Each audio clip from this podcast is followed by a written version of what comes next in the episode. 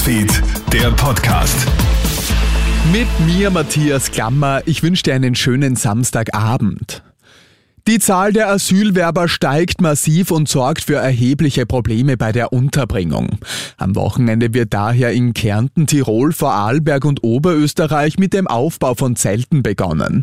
Im Erstaufnahmezentrum Dreiskirchen werden jedoch keine Zelte aufgestellt, denn das Lager sei bereits überlastet. Eine Situation, die beim Bürgermeister Andreas Babler auf völliges Unverständnis trifft. Er sagt zu Puls 4. Und jetzt auch mal relativ geringe Zahl von Menschen, die in der Grundversorgung in Österreich sind und haben einfach die vierfache Belegung in Draskirchen, die äh, einfach gar nicht erklärbar ist, außer mit einem Missmanagement oder einem Schlafen und dann irgendwie auf die Tube hauen wollen. Babler meint auch, dass es genügend Gebäude in Österreich gebe, wo man geflüchtete Menschen unterbringen könnte. Dennoch ziehen die ersten Asylwerber jetzt in Zelte.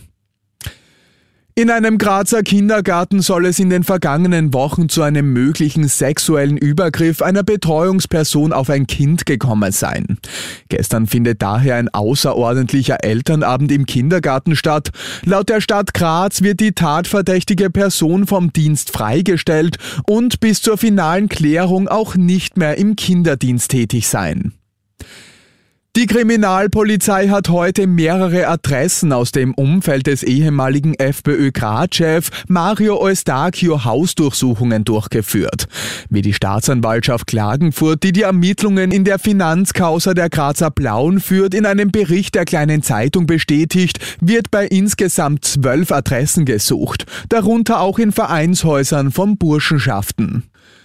Und der Erfolgslauf von Dominic Thiem beim ATP 250 Turnier in Chichon ist heute im Halbfinale zu Ende gegangen. Der 29-Jährige verliert im Duell mit dem Weltranglisten 9. Andrei Rubliow nach einem harten Schlagabtausch mit 4 zu 6, 4 zu 6.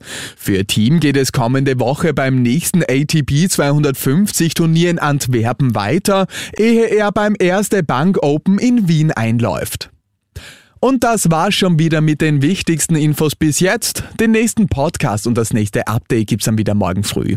Schönen Abend dir.